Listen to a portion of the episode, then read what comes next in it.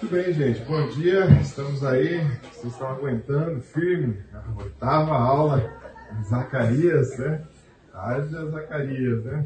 Mas vamos lá. Ah, sempre a gente tem aberto uma proposta ah, de olhar para alguns personagens das Escrituras que tiveram, de certa forma, um recomeço ou aprendendo a, a mudar algumas condutas da vida. né? Eu estava pensando essa semana um outro personagem bíblico que também é um profeta, né, relatado nas Escrituras, é o profeta Isaías. Então, se você quiser abrir sua Bíblia, eu vou projetar também. Se alguém entender aí de adequar o, projetor, pode ficar à vontade em ajustar ele aí. Ah, Isaías, diz assim o texto bíblico, lá em Isaías 6, veja bem, né? Nós tivemos no capítulo 1 de Isaías, 2, 3, 4, 5, e no capítulo 6 tem esse episódio.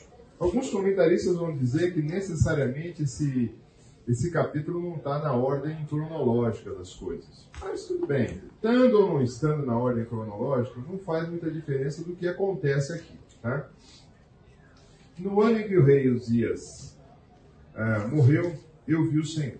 Ele estava sentado em um trono alto, a borda do seu manto enchia o templo. Acima deles havia serafins, cada um deles com seis asas. Com duas asas cobria o rosto, com duas asas cobria os pés e com duas voava. Ah, e ainda diz: Dizia em voz alta uns aos outros: Santo, Santo, Santo é o Senhor dos Exércitos. Toda a terra está cheia da sua glória. Suas vozes sacudiam o templo até os alicerces. Todo o edifício estava cheio de fumaça. Então eu disse: Estou perdido. É o meu fim, pois sou homem de lábios impuros, vivo no meio de pessoas com lábios impuros. Meus olhos, porém, viram o Rei, o Senhor dos Exércitos. Então um dos serafins voou até minha direção, trazendo uma brasa ardente que ele havia tirado do altar com uma tenaz. Tocou meus lábios com a brasa e disse: Veja, essa brasa tocou seus lábios, sua culpa foi removida, seus pecados foram perdoados. Então ouviu o Senhor perguntar: Quem enviarei como mensageiro a este povo? Quem irá por nós? E eu respondi: Aqui estou, envia-me. Ou eis-me aqui, pode me enviar. Interessante a gente notar que ele vinha de uma linhagem mais nobre, alguns vão comentar. Alguns vão comentar que Isaías possivelmente vinha de uma linhagem de realeza. Alguns vão comentar, como eu disse para vocês, esse texto talvez deveria ser o primeiro capítulo, o primeiro episódio que ele tem quando vê o Senhor, mas ele está aqui. E o que acontece com ele? Talvez ele já estava, de certa forma, acostumado, acho que essa é uma palavra boa, acostumado a estar na presença de Deus e fazer as coisas no templo. Talvez estivesse acostumado com essa realidade ou exerceu o sacerdócio, ou exerceu o, o coisa de profeta, o exercício, a função de profeta. Mas aqui acontece algo bem diferente. Ele tem uma experiência, vamos dizer assim, visual, onde ele vê o Senhor, é lógico, né? O Senhor não se pode ver, mas possivelmente ele vê alguma coisa que lembrasse o Senhor, porque o Senhor não tem é, um corpo visível para ser visto. E mas ele escuta anjos, e aqui cita serafins, é uma categoria a mais acima dos anjos, e eles estavam dizendo: Santo, Santo, Santo, o Senhor dos Exércitos, toda a terra está cheia da sua glória. E na visão dele, os, as vozes sacudiam o templo e até o lugar que eles estavam. E primeira reação dele, então a gente escuta muitas vezes, né? Algumas pessoas falarem que querem ver a Deus, querem a presença de Deus, né? Quando qualquer personagem bíblico vê a presença de Deus, a primeira reação que a pessoa tem é desespero por reconhecer a sua incapacidade e falar: Não, estou perdido. E ele fala: Estou perdido. Esse vai ser meu fim aqui, agora. Né? Sou um homem de lábios impuros, ou seja, que sai da minha boca não condiz com a minha profissão, não condiz com a minha atuação. E eu vivo no meio do pessoal com a mesma situação, que são impuros também, que não são dignos de estar diante do Senhor. E uma atitude de graça e de, de amor, vamos dizer assim, de Deus, que tem representado ali um anjo que pega como tenaz é como se fosse um alicate que normalmente quem forja usa, ele tira uma pedra daquele altar de brasa e toca na boca, simbólico, senão queimaria a boca, né? Mas fala, sua culpa foi removida, seus pecados foram perdoados. Então, na vida desse homem, parece que aqui vira uma chave. Né? Então, eu pude levantar algumas questões, olhando a vida dele atual. Ele era um profeta que realizava seu serviço. Legal. Mas agora ele passa a ser um profeta que viu o Senhor. Pois ouviu, entre aspas, né? no sentido de ele teve uma experiência muito forte com Deus. E ele tem uma situação, ele relata que ele estou perdido, estou destruído, estou arruinado. E aí a própria situação diz que a culpa foi removida. Foi, foi tirada a culpa que ele tinha. Do quê? Da situação que ele vivia no meio daquele povo. Ele fala que ele era um homem de lábios impuros, ou seja, não necessariamente talvez falasse os seus palavrões, vamos assim dizer, mas não é só isso. Eu acho que aqui tem a, a, ver o que saía da boca dele não era algo que honrasse e glorificasse ao Deus. Talvez mentira, talvez engano, talvez roubo, talvez umas profecias mais ou menos. E aí ele falou, opa, mas aí o texto diz, os pecados dele foram perdoados. E ele fala, habita no meio do povo. O povo é assim. Então aí pode ser até uma justificativa para o pecado dele. Eu sou assim porque o povo é assim, então tá tudo bem, né? Vamos em frente. Né? Então, se eu vivo no meio de uma sociedade corrupta, se eu fiz ser corrupto também, e no finalzinho lá embaixo você vê que ele fala assim: Eu estou aqui, ou seja, eu continuo no meio desse povo, mas agora um pouco diferente. O povo de lábios impuros, ele fala: Me envia para esse povo. E é um dos grandes profetas do Velho Testamento. É um dos grandes que faz várias coisas se você ler com calma todo o livro, as interações que ele tem alertando o povo, avisando o povo do que o povo estava afastado, do que o povo estava fazendo. Né? Você observa mais alguma coisa em Isaías que você queira compartilhar nesse texto? Para mim houve um recomeço. Se isso tá no cap... deveria ser o capítulo 1 ou o capítulo 6, acho que é pouca pouca utilidade no meu ponto de vista. Né? O interessante está relatado isso, que houve uma mudança de vida em Isaías. E tanto é que ele fala. E é bacana porque antes ele fala, eu sou assim, assim, assim. Ele é perdoado. E aí ele fala assim, agora estou aqui, eu posso servir. O que precisa de mim? Né? Há uma disposição diferente. Aí eu fiquei pensando nos recomeços para nós. Né? Muitas vezes você tem contemplado a santidade de Deus e tem tomado consciência da sua condição? Muitas vezes você contempla, como você contempla a santidade de Deus? Você precisa ir lá para o templo em Israel ou alguma coisa assim, ou o fato de você ter um tempo a sós com o Senhor, lendo a palavra, orando, né? Um dia que você vem ao culto, escuta uma música, aquela música comunica alguma coisa diferente para você, ah, uma mensagem que te desafia, né? Ah, você reconhece qual é a sua condição? Aonde você está. Mais que isso, você, como anda o seu relacionamento com o Senhor? Você tem essa abertura, essa facilidade que o Senhor está tratando com você? Porque aqui foi muito interessante você ver que a preocupação de Deus em purificar aquele homem. Então, mais uma vez, uma ação de Deus, como nós vimos outro dia, Deus esticando e Deus tirando através do anjo aquela brasa indo em direção para purificar aquele camarada. Né? Outra coisa, com quem você tem andado. Né? O povo aqui era simples em dizer, ele foi rápido em dizer que ele andava no meio de um povo, de, uma, de um coração ou de uma boca, que ele diz aqui, impura. Então, com quem que você anda? Agora, o fato de andar não significa que você pode se amoldar a esse pessoal. Qual é a culpa que precisa ser removida pensando na sua vida? Você avalia hoje. Também qual é o pecado que precisa ser perdoado? Que você tem aí guardado e que precisa tratar? Também você está pronto para ir aonde o Senhor te enviar? Veja bem, o Senhor chega e fala assim: ah, ele, quem eu vou enviar no meio desse povo? E o profeta rapidamente chega e fala assim: ah, Estou aqui, pode me enviar. E não sei se ele tinha dimensão de tudo que ele ia passar, né? ao ser enviado? Acho que não, né? Mas a cada dia Deus foi sustentando ele. Porque o que ele passa, como todos os profetas do Velho Testamento, eles passam por poucas e boas. Né? Então eu espero que você, olhando para o personagem Isaías, possa de fato olhar e recomeçar alguma coisa que precisa na sua vida. Trabalhar alguma coisa que é necessária. Tá bom? Uma pergunta, alguma colocação? Vamos em frente? No capítulo 9, nós vamos só recapitular, nós conversamos um pouquinho semana passada, né? Apresenta aqui o Zacarias o primeiro oráculo, falando da chegada do Messias e a rejeição desse Messias. Isso vai do capítulo 9 até o capítulo 11, tá? Ah, minha pretensão é essa, chegar até o capítulo 11 hoje. É uma pretensão, né? Ah, e, o cap... e, o, segundo oráculo, ele começa no capítulo 12, vai ao capítulo 14. Né? E nós falamos já disso, que é uma sentença contra algumas cidades. Tá?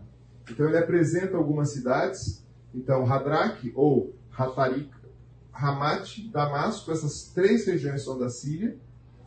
Tiro e Sidom são regiões fenícias.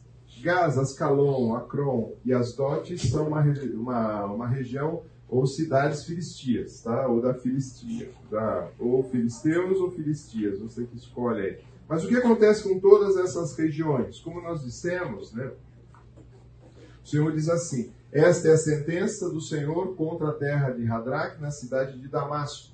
Então há uma sentença contra a Síria, há uma sentença contra a Fenícia Tiro e Sidom, e nós comentamos também a importância ali da cidade de, de Sidom, o como ela era fortemente protegida uh, pelos seus uh, construção que impedia das pessoas invadirem, foi difícil o pessoal invadir ali.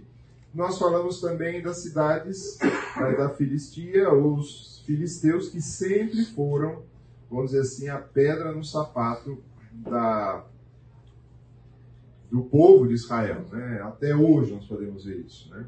Então também a gente vê é, uma sentença contra, e aí fala Gaza, Asdod. Agora é interessante você notar, eu mostrei esse mapa semana passada, quando a gente pensa nesse mapa, se você olha ali a região de Jerusalém, Jerusalém está por aqui, né? o mapa está um pouco. Uh, tela está um pouco pequena, mas essa foi a tomada de Alexandre naquela região, Alexandre o Grande. O imperador grego chega ali e toma. É interessante que Alexandre não tomou Jerusalém, ele passou por Jerusalém. É lógico, toda a região, depois que Alexandre morre, nós vamos comentar isso, e aqui o autor vai falar bastante disso, toda a região, ela é, de certa forma, tomada por um dos seus generais, porque Alexandre não tinha herdeiro, e um dos seus generais toma ali. E fica responsável por toda aquela região ali da Síria. Mas Jerusalém até então está tranquila. Mas toda a região, todas essas cidades que nós falamos, Alexandre toma todas elas. Tá? Ele domina tudo isso. E no 9, 8, eu acho que a gente deu uma parada por aí domingo passado, diz assim: Guardarei o meu templo e protegerei de exércitos invasores. Nunca mais estrangeiros opressores invadirão a terra do meu povo, pois agora eu a vigio de perto. Então Deus dizendo isso para o povo, através do profeta, falando agora vai ter um período de sossego por enquanto. Né? Isso foi acontecer mais à frente só. Nós estamos falando aqui do ano 300 e alguma coisa. Só em 175 que um camarada, um desses generais, da, da etnia Seleusta, que é Antíoco Epifânias, esse camarada entra em Jerusalém. Aí esse camarada entra no templo e ele profana o templo matando uma porca no santuário, no templo. Né? Ou seja, era o culto pagão e ele fala, não, não, vamos acabar com essa história aqui desse culto judaico. Mas essa preservação de Israel ficou até aí, vamos dizer, quase uns cento e poucos anos. Né? Porque o Senhor Diz assim: Os olhos do Senhor estão em todo lugar. Provérbios vai dizer: contemplando os maus e os bons. Os olhos do Senhor repousam sobre os justos, os seus ouvidos estão abertos para o seu clamor. Então aqui nós podemos ver que há um cuidado do Senhor com esse povo. Nós já falamos disso, volto a dizer de novo, nesse capítulo a gente viu, né, que ele guardarei o meu tempo. Deus está se comprometendo em fazer isso. Deus está se comprometendo com o povo. Acho que a gente chegou semana passada até esse ponto aqui, tá? Agora nós vamos ver do capítulo 9, de 9 a 10. E aqui vamos dizer assim, é uma entrada triunfal do Messias. Esse esse trecho está ali, como eu disse para vocês, relatado lá no Velho Testamento, e eu acredito que faz parte do conjunto todo da obra.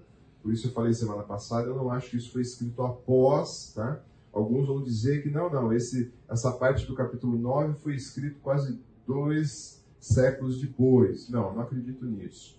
Acredito que foi escrito junto, na sequência de Zacarias. E ele, como profeta, diz assim: Alegre-se, o povo de Sião, exulte, ó preciosa Jerusalém. Veja, o seu rei está chegando. Ele é justo, vitorioso, mas também é humilde, e vem montado num jumento, num jumentinho, cria de jumento. Então aqui já é uma sinalização da chegada de um Messias. Bom, é chegado o Messias vitorioso e final, como a visão do, do judeu tinha? Não porque fere algumas coisas. Primeiro deles é essa palavra aqui, humilde. Né? Para o judeu, o judeu queria ver o Messias chegando como um rei, né? que ia governar. E, mas aqui, quando você olha um paralelo com Mateus 21, diz assim: Ora, isso aconteceu para que se cumprir o que foi dito por meio do profeta.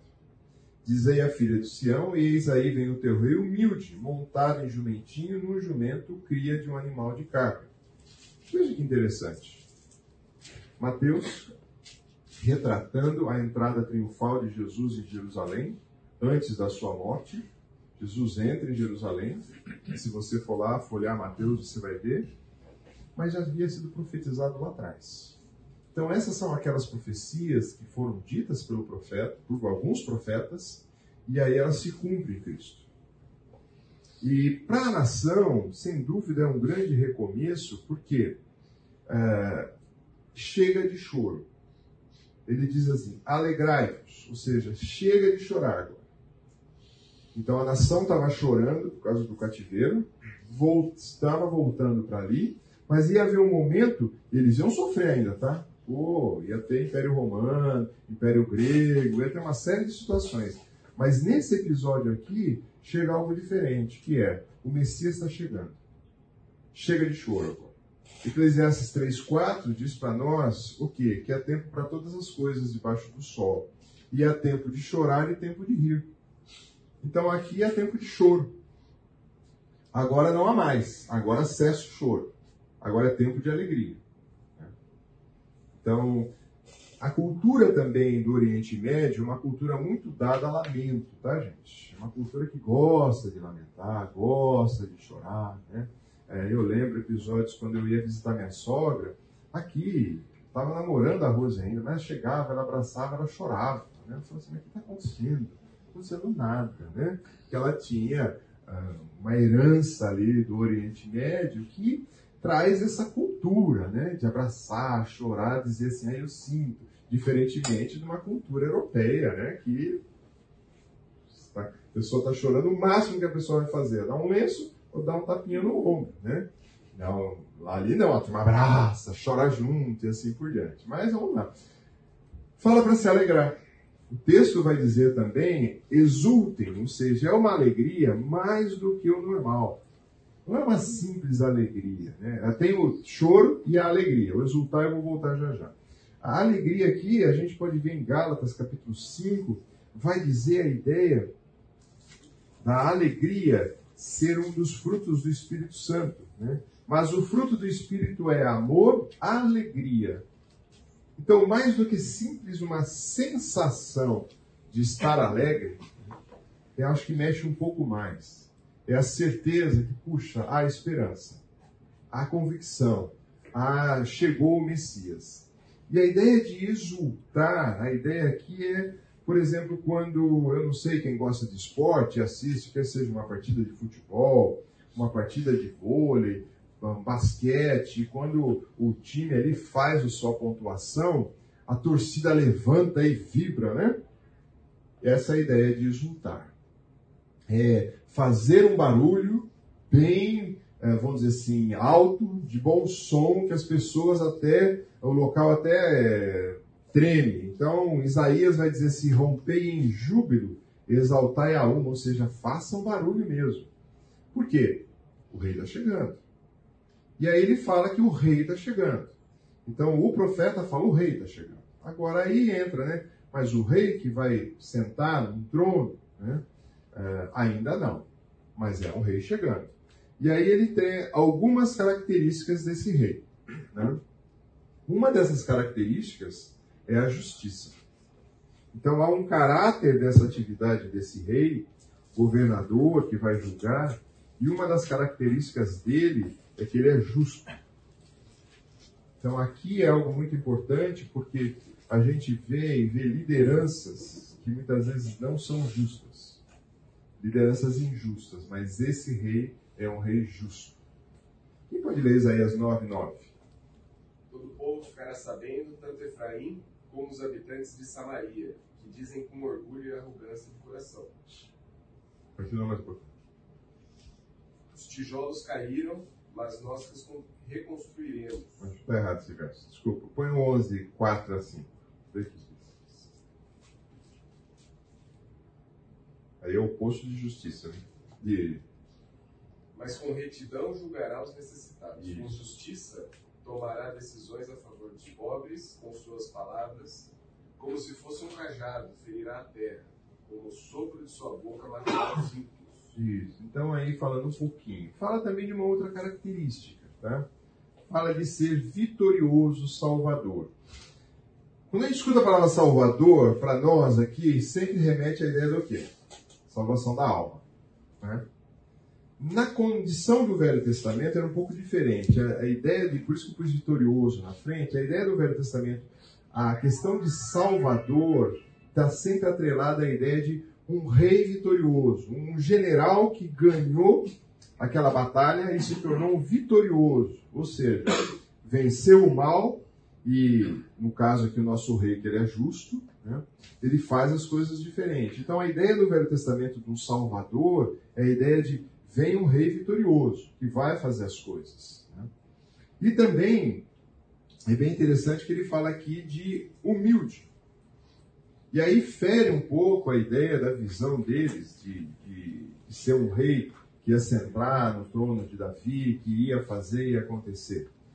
É, em Marcos 10, 45, diz assim: Pois o próprio Filho do Homem não veio para ser servido, mas para servir e dar a sua vida em resgate de muitos.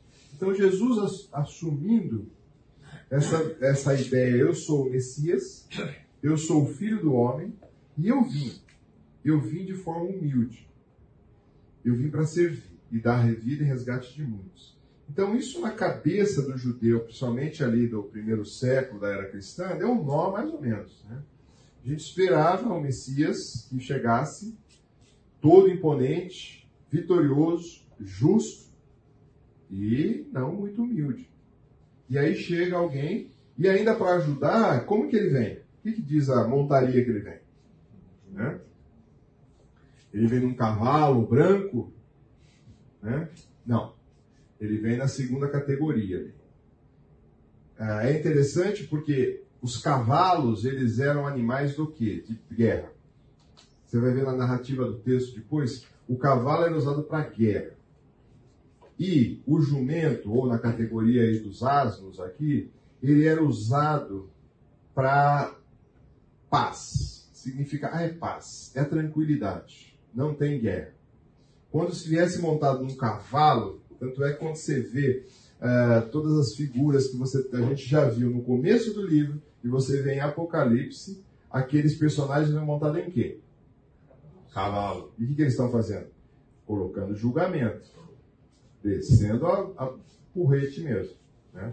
Então, a ideia de vir montado no jumento uh, muda um pouquinho. E ainda o autor, ele vai mais fundo, que ele fala assim, uh, filha de uma jumenta, para não deixar dúvida.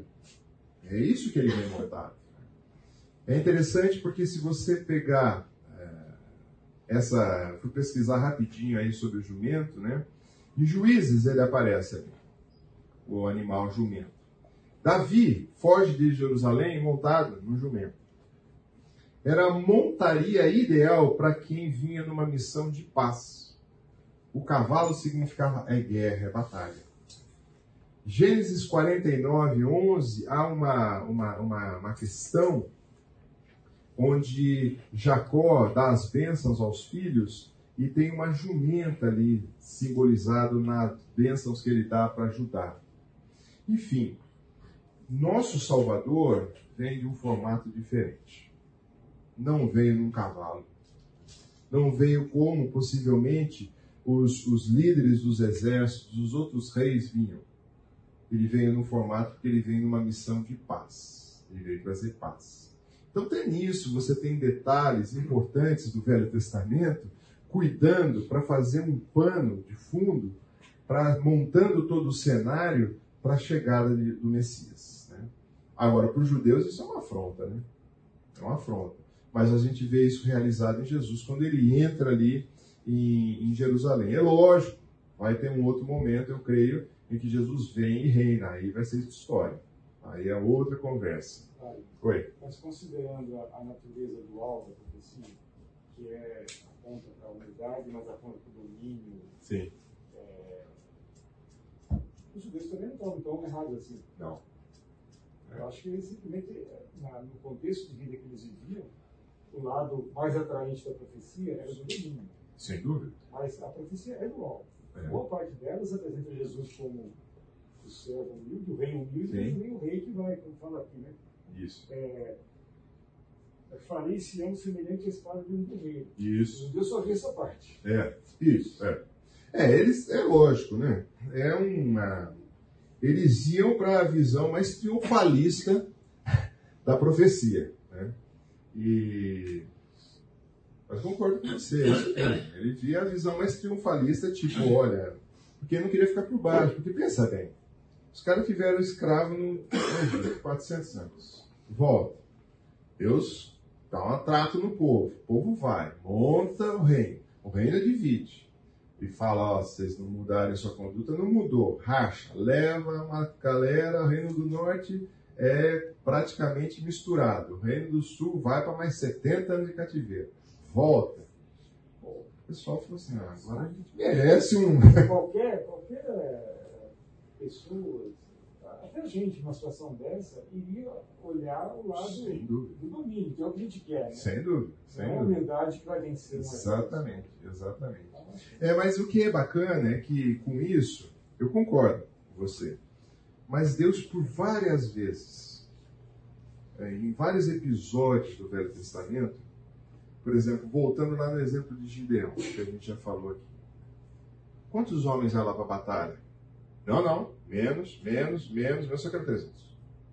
Mas 300, é, quem vai fazer a coisa sou eu. Então, Deus sempre colocando a visão deles no lugar certo. Mas não tem jeito, né? A natureza humana quer o triunfo mesmo, né? Ou tem... então isso aí também pode fazer parte de outras profecias que falavam que o povo ia ver, mas ia enxergar, né? E ouvir mesmo escutar. É. Né? é, a gente não pode sempre cravar nas profecias, porque, como eu disse para você, ela, ela tem um desdobramento.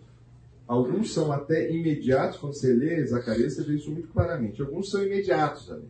Vai acontecer logo em seguida. Por exemplo, aquelas cidades que ele levanta, e todos os comentaristas são unânimes, todas aquelas cidades que eles levantam ali, foi logo em seguida. Foi Alexandre chegou e detonou tudo. Ou seja, Deus usou até Alexandre, que é um cara extremamente ímpio. Se você seguir a carreira ali, ler um pouco de Alexandre, você fala, nossa, mas Deus usou ele. Para quê? Para punir aquele povo que possivelmente o exército de Israel não tinha condição de punir. Né? Talvez com a intervenção divina, mas Deus usa né, dessas coisas. Então, concordo com você. É, então, tem coisas da profecia que é de imediato, tem um pouquinho para frente, tem coisas mais lá para frente, coisas que vão se desenrolando. Né? No verso 10 diz: Removerei de Israel os carros de guerra, e de Jerusalém os cavalos. Ou seja, que eram animais utilizados para a guerra. Né?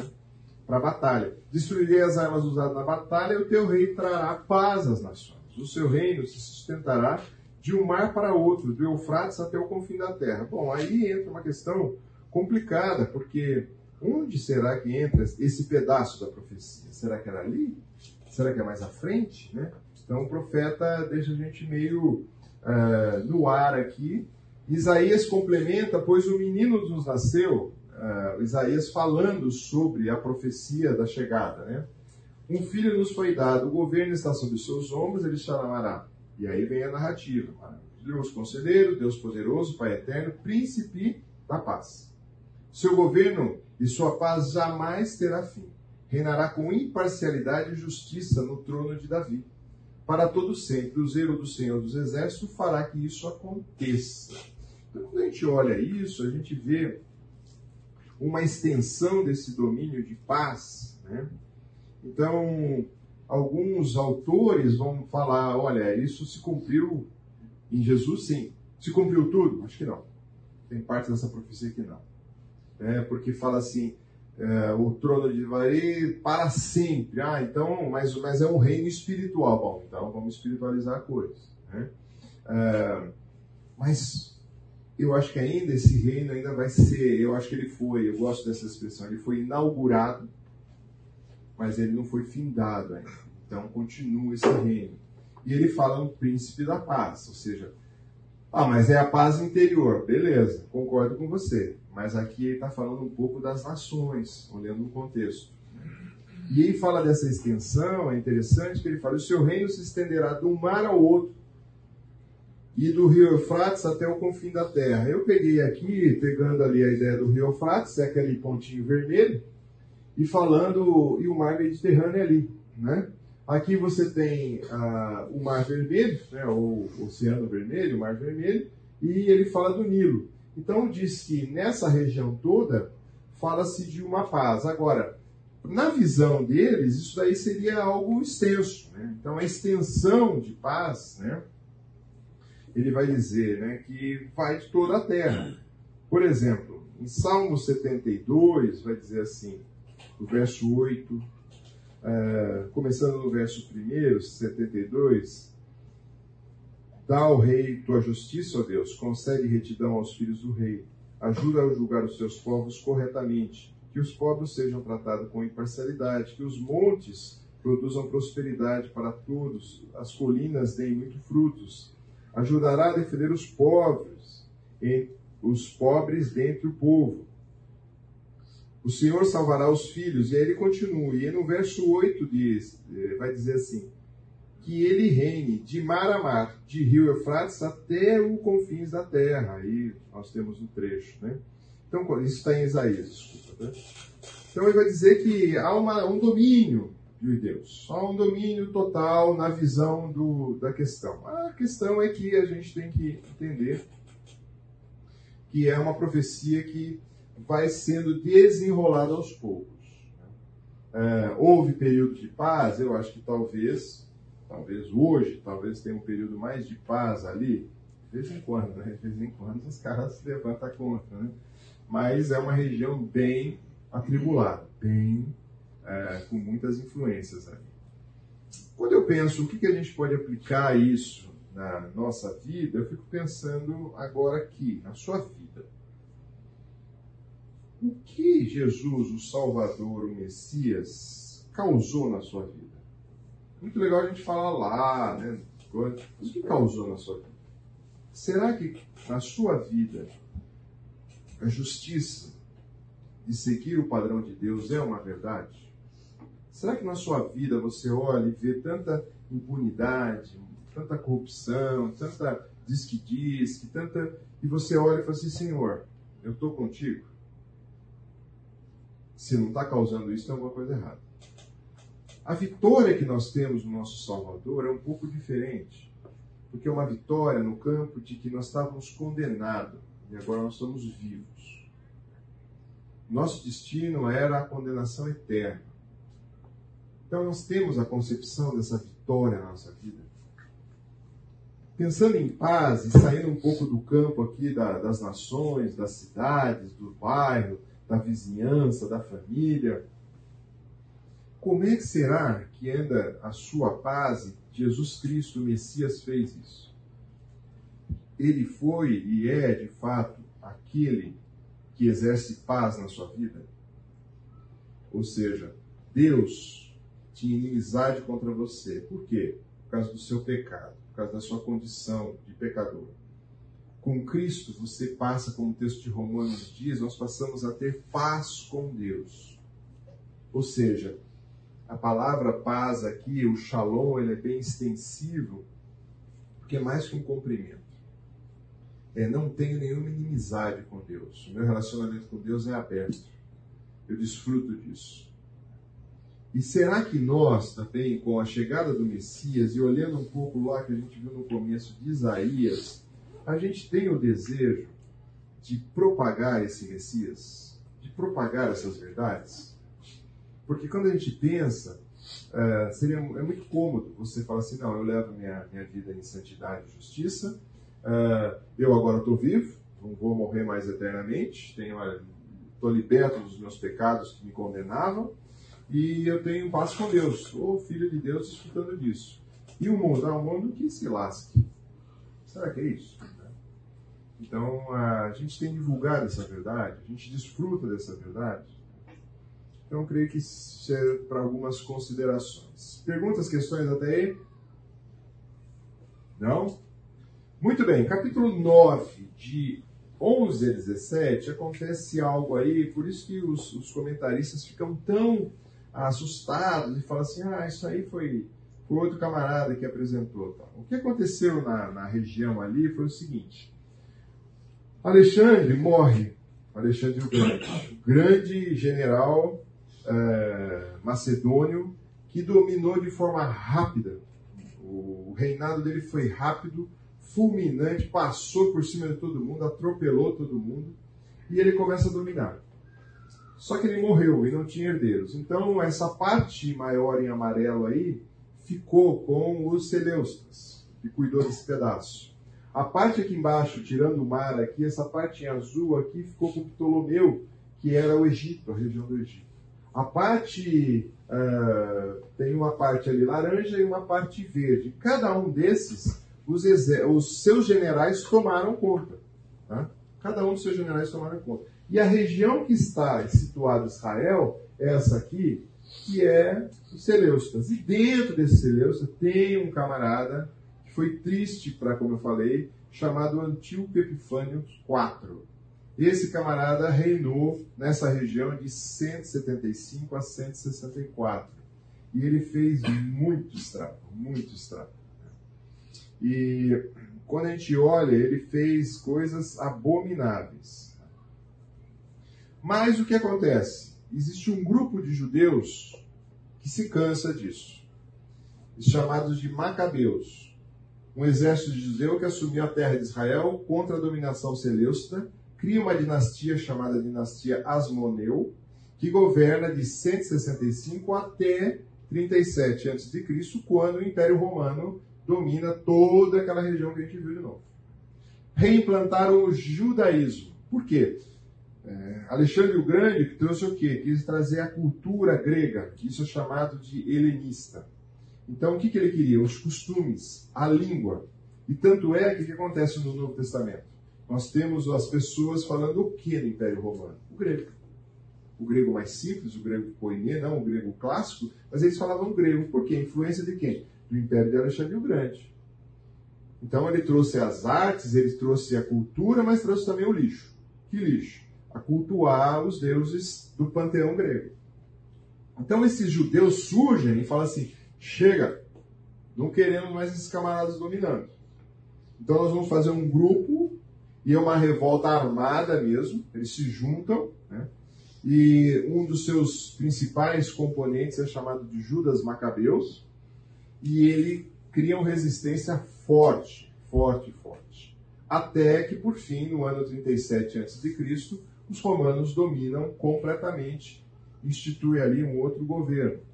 Mas é bem interessante você ler, e se você pegar como eu disse para vocês, a, a, Bíblia Católica e ler no livro de Macabeus, ele narra toda essa história. E o primeiro capítulo de Macabeus vai falar justamente a queda do Império Grego e a tomada dos, dos Macabeus sobre a região ali. Né? E então aí ele começa esse capítulo 9 num cenário, num cenário de batalha, mas visando o povo ali judeu Então você vê, por causa das alianças que fiz com vocês, aliança selada com sangue, livrarei seus prisioneiros da morte. Volte para a fortaleza, todos vocês prisioneiros. Judá é meu arco, minha flecha. Sião é minha espada como guerreiro. Ah, o Senhor aparecerá sobre o seu povo, suas flechas, trombetas vão tocar, vão atacar, lançarão pedras, seus inimigos gritarão na batalha, ficarão cheios de sangue, ou seja, há uma linguajar aqui bem de uma batalha que aconteceu e esse pessoal resolveu libertar a nação judaica ali por um tempo, né? mas foi por um tempo curto. Muito bem, vamos lá? Uh, falei desse cenário de batalha, mas também aqui na sequência, um compromisso do Senhor. Por causa da aliança que fiz com vocês, aliança selada com sangue, livrarei seus prisioneiros da morte em um poço sem água, ou uma cisterna, ou um local onde está seco, e normalmente é no local onde às vezes eles punham prisioneiros ali, né? o Senhor aparecerá sobre o seu povo, o Senhor dos exércitos o protegerá. Então, aqui uma promessa do Senhor, um compromisso, ousado, mesmo tendo, de certa forma, a rejeição é, do Messias que ia acontecer mais à frente, né? mas ainda esse povo é o povo da aliança, é o povo que é, vai estar com ele é, é o povo que ele faz esse cuidado esse tratado. E mais à frente ele vai dizer, naquele dia, aqui,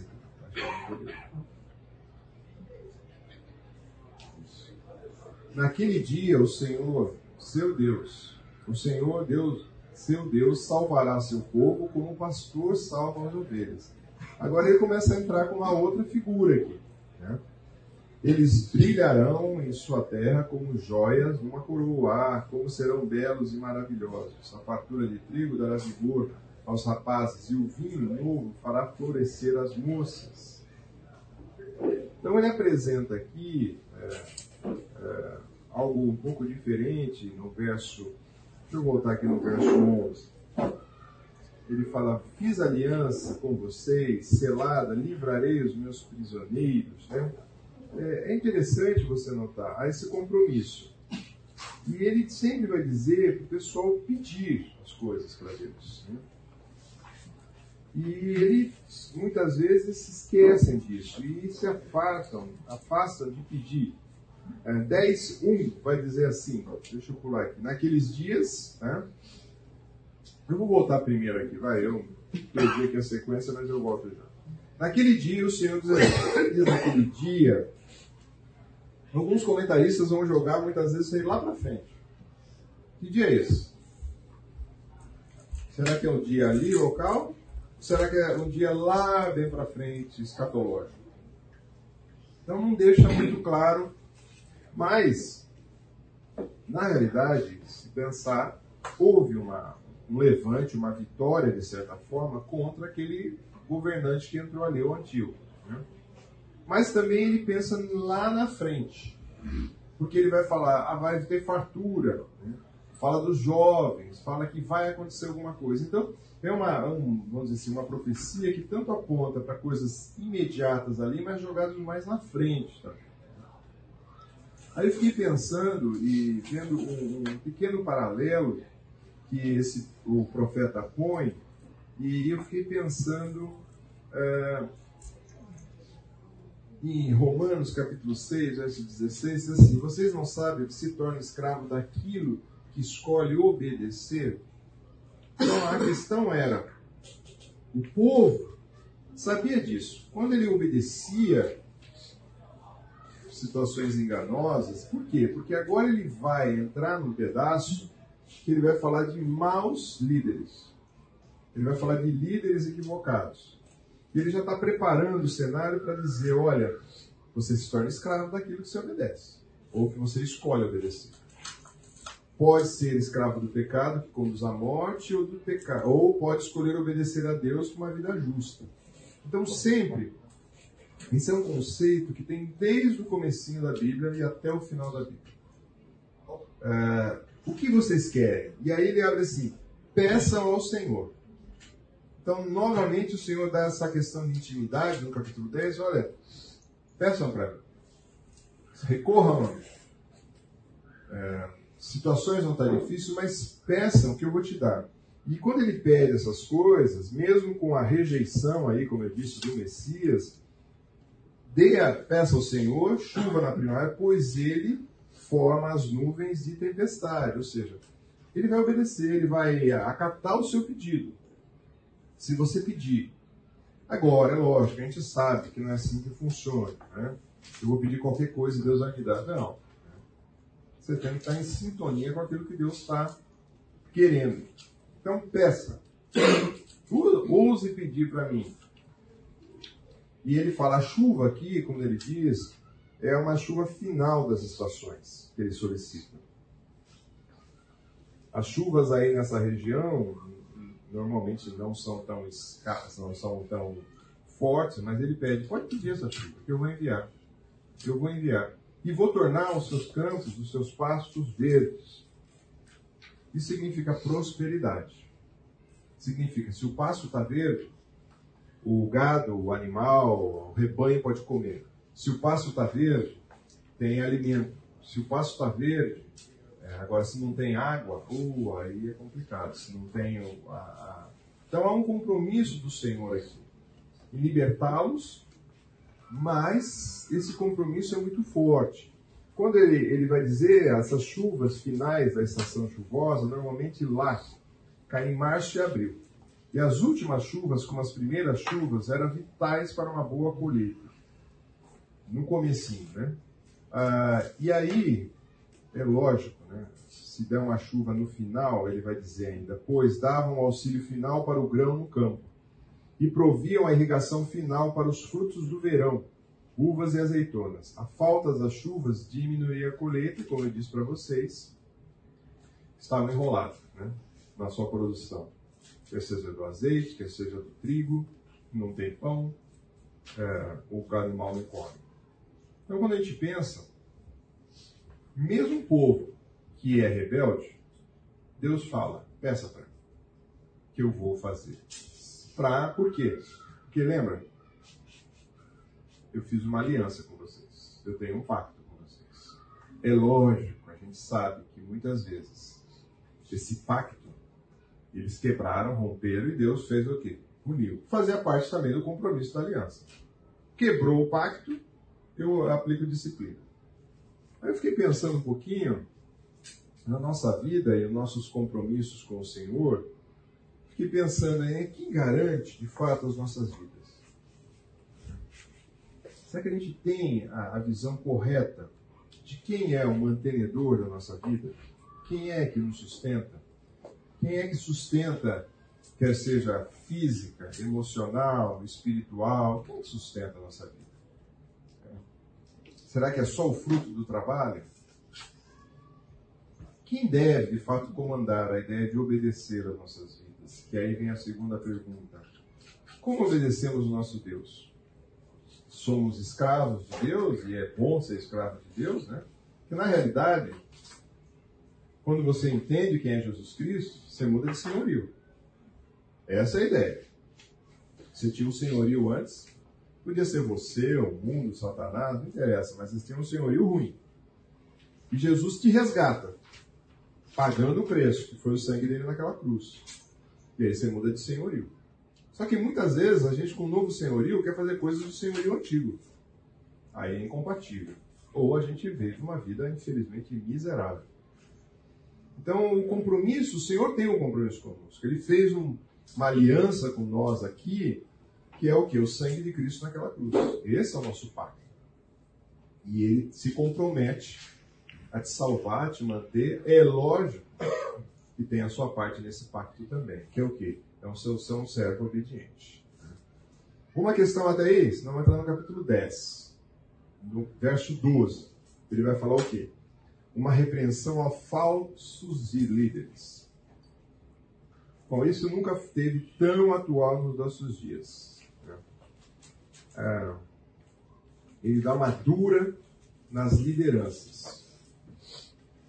Então ele vai pegar firme, o texto diz assim: Os ídolos do lar dão conselhos inúteis. Os adivinhadores só predizem mentiras. Os que interpretam um sonho proclamam falsidade e não trazem nenhuma consolação. Por isso meu povo anda sem rumo, como ovelha perdida que não tem pastor. Já escutou essa expressão em algum lugar? A Bíblia tem várias vezes. Minha ira arde contra seus pastores e eu castigarei esses líderes. Líder ruim não é novidade dos nossos tempos, tá, gente? Estamos falando aqui de Zacarias. Né?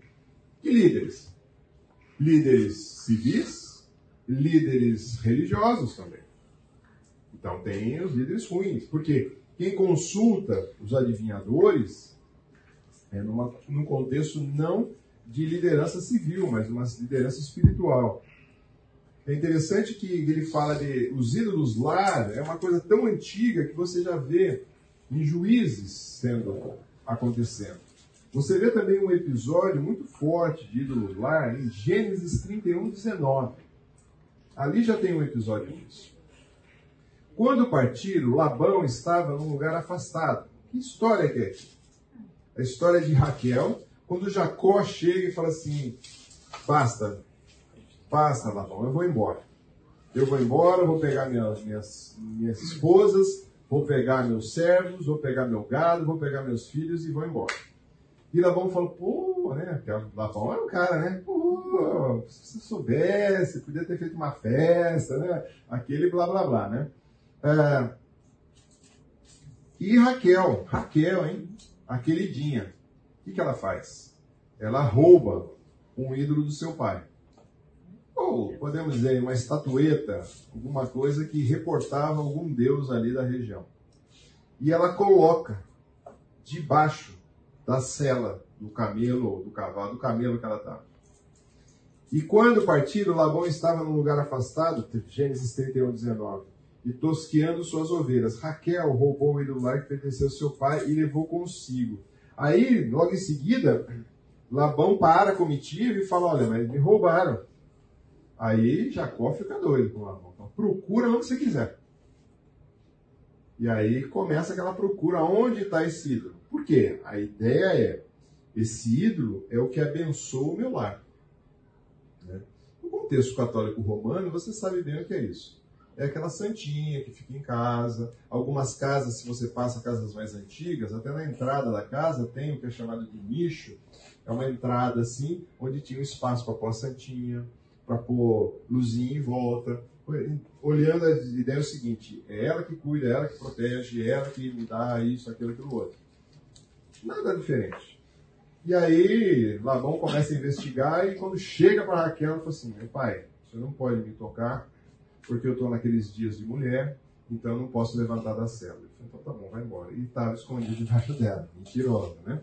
Leia lá a história depois em Gênesis 31. Levou embora. Então, eles eram usados para adivinhação. Juízes, você tem isso. Ele foi condenado em 1 Samuel. Mas, se pensar até no século 8, em Oséias, você tem ainda ele sendo utilizado no meio da nação de Israel. Agora, Deuteronômio é muito forte, esse texto, Deuteronômio 18. É, vale a pena a gente ler, talvez alguns pedacinhos, não todo, porque ele é bem longo, mas tem uma pancada muito forte ali que diz assim: Quando vocês entrarem na terra que o Senhor, seu Deus, lhe dá, muito cuidado para não imitar os costumes detestáveis daquela nação que vivem ali Jamais haverá entre vocês alguém que queime seus filhos ou suas filhas como sacrifício. Não permite que alguém do povo pratique adivinhação, use de encantamento, interprete agouros, envolva-se com bruxaria, lance feitiço, atue como médium ou praticante de ocultismo e consulte espírito dos mortos. Quem pratica tais coisas é detestável ao Senhor. E justamente porque outras nações praticam essas coisas detestáveis que o Senhor, seu Deus, a expulsará diante de vocês. Sejam culpáveis perante o Senhor, o seu Deus. Aí ele continua a narrativa, né? Então ele vai falando de como não deveria esses camaradas seguirem. Vocês vão entrar numa terra nova e podem se fascinar com essas coisas que acontecem. Né? E também em Jeremias vai dizer de alguns que interpretam o sonho, mas você fala assim, poxa, pera lá, mas nós temos Jacó tendo um sonho. Nós temos José interpretando sonhos. Você tem Daniel lá, né? ele interpreta o sonho de Nabucodonosor. Mas Jeremias vai dizer: Não deem ouvidos aos falsos profetas, adivinhos, intérpretes de sonhos, médicos, feiticeiros, que dizem: O rei da Babilônia não os dominará. São todos mentirosos, suas mentiras o levarão a ser expulso da terra. Eu expulsei-os e enviarei para longe, vocês morrerão. Ou seja, Jeremias alertando que vai ter o cativeiro babilônico. Nós estamos aqui depois do cativeiro, né?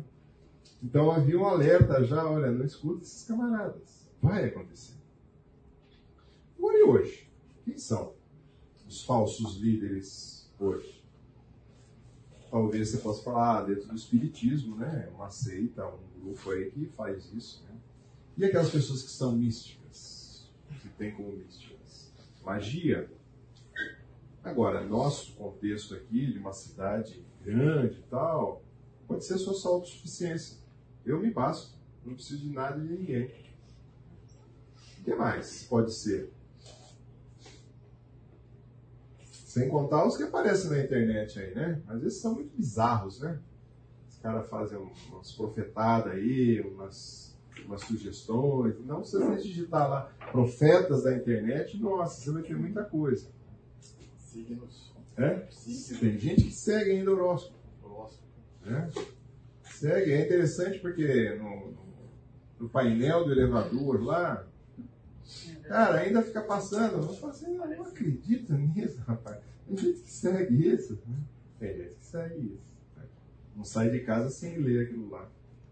O que mais você tem por aí? Alguns tipos de coach, talvez. Uh, coach também, porque que, qual que é a ideia do coach? Terra, não, mas o que vem antes? O coach quer tirar o que tem melhor em você, né? Ô, louco! o que tem melhor em nós, hein? É? Ah, ou também no mundo evangélico, né? Deixa eu ver o que Deus tem para hoje, né? Opa! É. Tem muito disso também. É um misticismo. Eu abri a Bíblia, não é a palavra de Deus, então onde eu abri é o que Deus tem para mim. Hum, será que é assim? Alguns uh, rituais dentro da igreja evangélica mesmo que a gente às vezes sacraliza, né? É, um me chocou muito, por verdade, que é o apoio da igreja ortodoxa ao que está acontecendo na Rússia. É. Ah, mas é a igreja local, né? Isso. Então, é, mas é, para mim não deixa de ser um, uma distorção um pouco, sabe? Ah, isso tá cheio, né? Hoje nós vamos ver muita distorção daqui até dezembro, mais ou menos. Não, outubro, né? Começa a falar que tal política de tal. Para. Gente, veja bem político. É político, ponto. Aí, quantos não viram, gente, Partido Comunista sentado para ganhar voto em igreja evangélica, em igreja católica, assim por diante? Gente, para com isso. Né? E o que me deixa mais triste, os caras estão fazendo o papel dele, é o jogo deles, concorda? Quem é mais velho sabe disso. O que deixa mais triste é a cristandade entrar nesse bate-boca. Hum. E defender A, B, C, D, E, todos, gente. Todos. É triste ver isso. E a briga, a divisão. Né? Ah, cada pega feio, você fala assim, pra que isso? Que gasto de energia. Agora, de contrapartida, quem está muito feliz com isso? Os inimigos. Satanás está legal, estão assim, vai em frente, né? Deixa de gastar tempo com o que é importante. Né? Lógico, se você tem suas convicções, ore, decide diante do Senhor em quem você vai votar. Né? Exerça sua cidadania. Avalie campanha, avalie projeto. Não faça que nem muitos que entram na política só para fazer o bem para tal categoria. Para com isso. Se o cara está ali, ele tem que ser um gestor do povo, como um todo. Dentro desse povo tem evangélico, católico, tem pai de santo, tem homossexual, vai ser uma, uma, uma entidade civil. Vai ter que saber lidar com tudo isso. Chega. Conse... Deixava longe. É, consequências de seguir os falsos mestres. Olha que beleza. Por isso meu povo anda sem rumo. Como ovelha perdida que não tem pastor. Então a ideia, eu acho tão interessante quando Deus associa a gente com esse animal tão forte, tão poderoso. Né? Sabe que a ovelha tem força? Rapidez. Já viu uma ovelha correndo assim, que nem um leopardo? Né? Visão, que nem garras, presas, altura, chifres. Não, Deus não pode aí, né? Se fosse um bode, se fosse um carneiro, né? Não. Ovelha. Ovelha. Ovelha é um dos animais mais sensíveis. Se não tem o manuseio humano, morre. O homem tem que conduzir ela para o pasto. O homem tem que guardar. O homem tem que ajudar a ter o parto dela. O homem tem. Cara, tudo que você imagina. E Deus falou assim: vocês. E aí, quando a gente vê na internet, às vezes fala assim: vocês são o tigrão. Não, não. Tem uma característica da ovelha que a gente pouco fala que acho que faz todo sentido. Varia vai com as outras, né? Opa!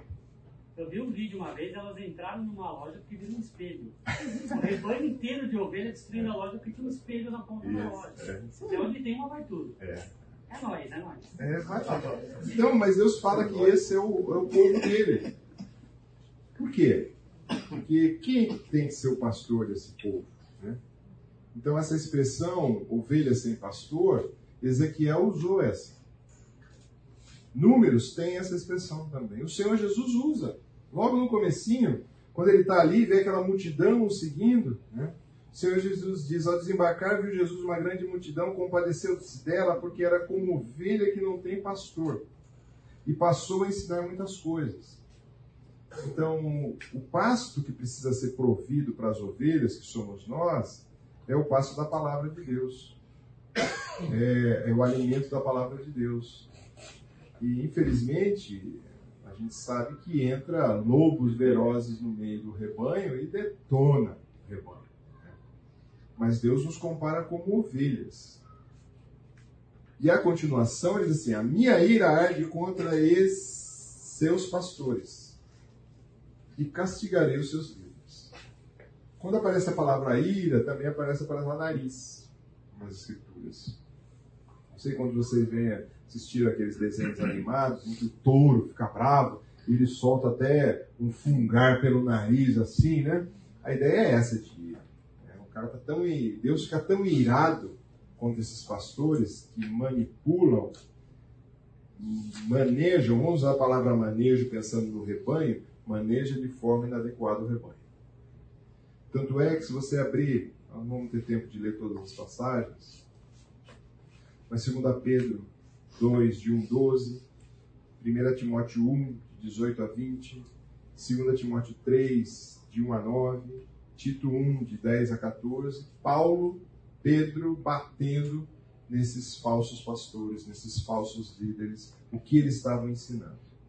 Então nós temos que ser atentos. Nem tudo que você escuta na internet, que tem um rótulo lá, esse camarada é cristão, esse camarada é de uma igreja, você pode engolir. Você tem que avaliar.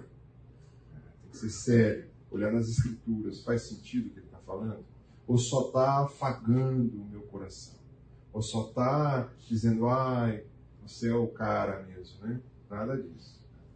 Então há uma punição que Deus vai fazer contra esses. A gente queria ver já essa limpeza já, né? Mas Deus tem o tempo dele, tem os propósitos dele. Eu conheço, infelizmente, muita gente que vive enganada por vários. Nem vou considerar aqui a, a, o quanto se pede de dinheiro.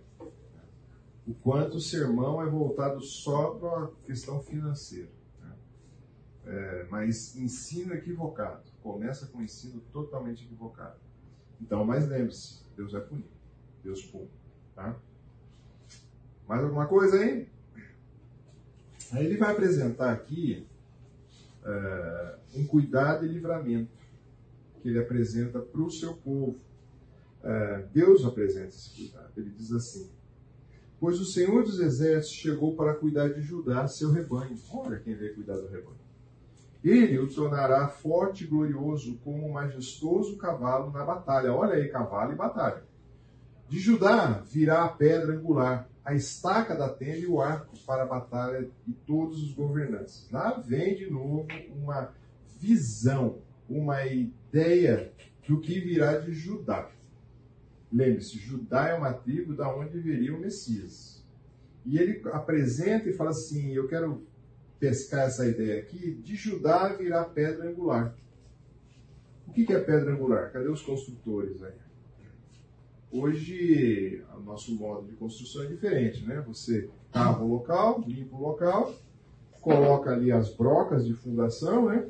Depois você põe o, o alicerce, né? o baldrame, tudo amarradinho e tal. Naquela concepção, o que, que eles escolhiam? Se desse certo e achasse no canto ali uma pedra bem grande, falava, opa, vamos aproveitar essa pedra, vamos acertar essa pedra e vamos pôr a construção em cima daquela pedra.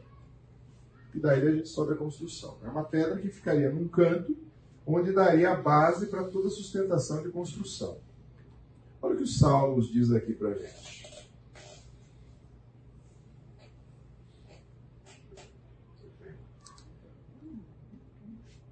Salmo vai dizer: a pedra que os construtores rejeitaram vier ser a pedra angular e pedra principal. Jesus vai dizer, Mateus, então Jesus disse: Vocês nunca leram as Escrituras? A pedra que os construtores rejeitaram se tornou a pedra angular. Isso é obra do Senhor e é maravilhoso ver. Eu digo que o reino de Deus será tirado e entregue a um povo que conduzirá os devidos frutos. Quem tropeçar nessa pedra será despedaçado e aquela sobre que ela cair será produzido pó. Jesus ainda falando de uma profecia. Mas o que é importante, ele vai dizer, a pedra que os construtores rejeitaram. Quem que os construtores estão rejeitando aqui? De quem Jesus está falando? Aqui ele está falando dele. Eu fui rejeitado como a pedra angular uma pedra que vai. Depois você tem episódios no Novo Testamento, né, sobre a edificação da igreja e a gente pode entrar em outros, mas ele vai falar assim, olha, sobre essa pedra. Então você vê isso aí está lá atrás já falando. Tem uma pedra que vai ser o construtor. Ele fala também que é uma estaca para fixar. Essa estaca é usada na tenda, que fixava a tenda para o vento não levar embora. E fala de um arco da batalha, que usaria flechas. Né? Então aqui ele está usando uma, uma linguagem falando assim, de Judá vai vir tudo isso. Vai vir um suporte, vai vir um apoio e vai vir até a batalha. Então, cuida disso que vai acontecer. É um contraste, né? De ovelhas a cavalos. É, você vê? Mudança que Deus faz. Exatamente. Então muda completamente né, o cenário aí, né? Então ele vai falar, e ele continua ainda. Serão como guerreiros poderosos na batalha e pisarão os inimigos sobre a lama do seu pé, pois o Senhor está com ele na luta e derrubará até os cavaleiros dos ímpios. Fortalecerei Judá, livrarei Israel, restaurarei porque tenho compaixão dele. Será como eu nunca houvesse rejeitado, pois eu sou o Senhor seu Deus e ouvirei o seu clamor. Então, mais uma vez aqui, um compromisso do Senhor em fortalecer, em livrar o reino. E ele fala aqui de dois: ele fala de fortalecerei Judá, que é o reino do sul, e livrarei Israel. A ideia aqui é: eu vou unificar de novo Israel, vou unificar de novo o meu povo, vai ser um povo só. É esse povo só que vou ficar junto. Né? Ah, e eu gostei dessa expressão, como se eu nunca houvesse rejeitado. Olha a compaixão de Deus, olha o cuidado de Deus para esse povo. E ainda esse verso, mais à frente um pouquinho, uh, ele vai dizer, no 12: Por meu poder fortalecerei meu povo, e pela autoridade do meu nome viverão. E o Senhor, eu, o Senhor, falei, ou seja, eu estabeleci isso. Ou seja, pelo poder dele, ou seja, o povo será fortalecido e o nome de Deus significa a reputação. a honra de Deus, o poder de Deus. Então, quando a gente olha isso, em Salmos 80 vai dizer: fortalece aquele que amas. Então, Deus fortalece, Deus estabelece, Deus cuida. Então, quando a gente olha isso e na continuação ainda, dentro de si mesma coisa, entra o capítulo 11, que é uma continuação, tá, gente, dessa narrativa. Ele fala: Abra suas portas, ó Líbano, para que o fogo devore seus bosques de cedro. Chorem-se pestre por todos os cedros caídos, até os mais majestosos tombarem. Chorem carvalhos de Bazã, pois os densos bosques foram derrubados. Ouçam o gemido dos pastores, pois os pastos verdes foram destruídos. Ouçam o leão forte rugir, pois as matas no vale do Jordão foram devastadas. O que ele está apresentando aqui? Ele começa a apresentar, ainda a continuação, desses camaradas, ele fala assim, eu vou livrar vocês desses maus líderes, desses maus pastores, e vai acontecer o quê? Eu vou ilustrar aqui agora com uma questão botânica. Tá? Então eu tentei pegar algumas imagens. O cedro seria aquela árvore lá de cima, do centro, que seria o, o do Líbano, seria a árvore uh, referência. Quando você olha uma bandeira do Líbano, ela está lá, uma árvore alta, forte, frondosa. O cipreste já é aquele menorzinho. Normalmente ele se apresenta sempre nesse pequenininho aqui, tá? Essa aqui é uma exceção. Mas ele é pequeno, uma árvore, vamos dizer, de enfeite. Né? O carvalho, e aqui é interessante porque ele fala do local que normalmente não dava carvalho, que era bazar. Mas por que, que ele está dizendo? Ele falou assim: olha, vai acontecer que na hora que eu derrubar uma potência mundial, na hora que eu derrubar a maior das coisas, as demais vão falar: olha, se derrubou essa potência, o que, que vai acontecer conosco? Né? Então aqui é uma punição do Senhor que ele vai falar: olha, nos bosques de cedro, chora o cipestre, chora os carvalhos, ou seja, tudo isso vai ser colocado em terra. Né?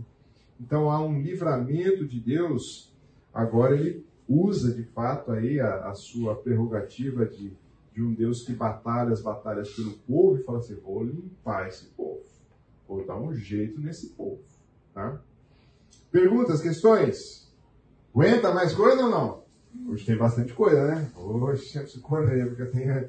Aqui ele vai falar dos bons e maus pastores. Ele volta naquela ilustração lá das ovelhas. E ele vai dizer: Assim diz o Senhor meu Deus: Vai e cuide do rebanho destinado para a matança. Os compradores abatem suas ovelhas sem remorso. Os vendedores dizem: Louvado seja o Senhor, pois fiquei rico. Nem mesmo os pastores têm compaixão das ovelhas. Da mesma forma, não terei compaixão dos habitantes dessa terra, diz o Senhor. Eu os entregarei nas mãos uns dos outros, na mão do seu rei. Eles devastarão a terra e não os livrarei. Então aqui Deus começa a falar novamente sobre liderança e pastores que cuidam do rebanho de forma equivocada. Equivocada. Veja bem. A gente tem figuras de linguagem aqui que é uma alegoria, ou seja, é um conjunto de símbolos criados para transmitir um segundo sentido além do literal, tá? E nós temos também a parábola, que é uma pequena narrativa que tem as alegorias, para dar uma lição de moral. E é isso que ele vai fazer um pouco aqui. E ele usa muito uma expressão que é ironia. O profeta aqui é bem irônico em narrar essas coisas. Eu não sei quantos de vocês viram um triste vídeo. Eu fiquei até com nojo de passar, viu, gente, para vocês. Em 2014, é, tem aqui a, a, descrição do YouTube. Se você quiser fotografar e depois assistir. O cara está sendo sentado, ele está com uma câmera e vem dois camaradas pedir propina para ele. E os camaradas pedem a propina e acerta toda a propina. E aí os caras saem e um dos camaradas levanta e fala assim: vem cá, vamos orar, agradecer a Deus pela, por isso. Se você escuta a oração, você fala, misericórdia, tinha que ir um raio do céu e rachar. Eu assisti, eu fiquei com nojo de passar para vocês. Eu fiquei com nojo. Olhando toda essa narrativa que eu estava vindo, e olhei aquele vídeo, me enojou. Né? Os caras oram pedindo a Deus do céu para abençoar aquele que vai facilitar e ajudar o povo. Né? cara propinado e o cara denunciou. Então, quando a gente pensa nisso, a gente olha e fala assim, que coisa medonha. Então, o profeta, ele usa muito de ironia quando ele diz assim: os compradores abatem as ovelhas sem remorso, e os vendedores dizem: Louvado seja Deus, fiquei rico. Matei as ovelhas e fiquei rico. Ele usa dessa ironia, né? Ele vai usar mais à frente também, tipo assim: olha, graças a Deus, louvado seja Deus, estou rico. Por quê? Eu tratei mal as ovelhas que estavam sob meu cuidado. E ele vai narrar aqui. Então é triste. Se olhar esse vídeo, né? Esse é foi gravado, foram gravados, né? Imagina quantos não foram. E é de enojar, é de enojar. Mas ele começa narrando o bom pastor. Portanto, cuidarei do rebanho destinado para a matança, o rebanho oprimido. Então peguei duas varas de pastor e chamei uma delas favor e outra união. Num só mês acabei com os seus três pastores. Que pastores que ele acaba? Os pastores equivocados. Contudo, perdi a paciência com as ovelhas. A ovelha também faz perder a paciência. E elas também me odiaram. Então ele disse: Não serei mais seu pastor. Não importareis se morrerem ou se forem devorados. Aqueles que restam, comam a carne uma das outras. Em seguida, peguei a vara chamada favor e quebrei ao meio para mostrar que havia cancelado a aliança que tinha feito com todas as nações. Assim acabou a minha aliança com elas.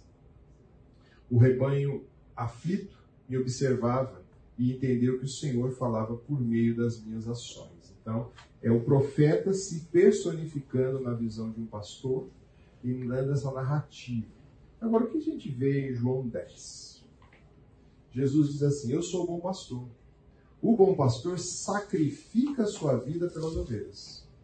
O empregado foge quando vê o lobo se aproximar. Abandona as ovelhas porque elas não pertencem e ele não é seu pastor. Então o lobo as ataca e dispersa o rebanho.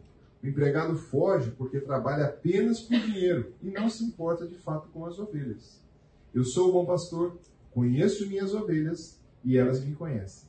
Assim como meu pai me conhece e eu conheço. E eu sacrifico minha, sacrifico minha vida pelas ovelhas. Tem outras ovelhas que não são desse curral. Devo trazê-las também. Elas ouvirão a minha voz e haverá um só rebanho e um só pastor. Essa questão de ouvir a voz é bem interessante também. Dentro do manejo, as ovelhas ouvem a voz do pastor.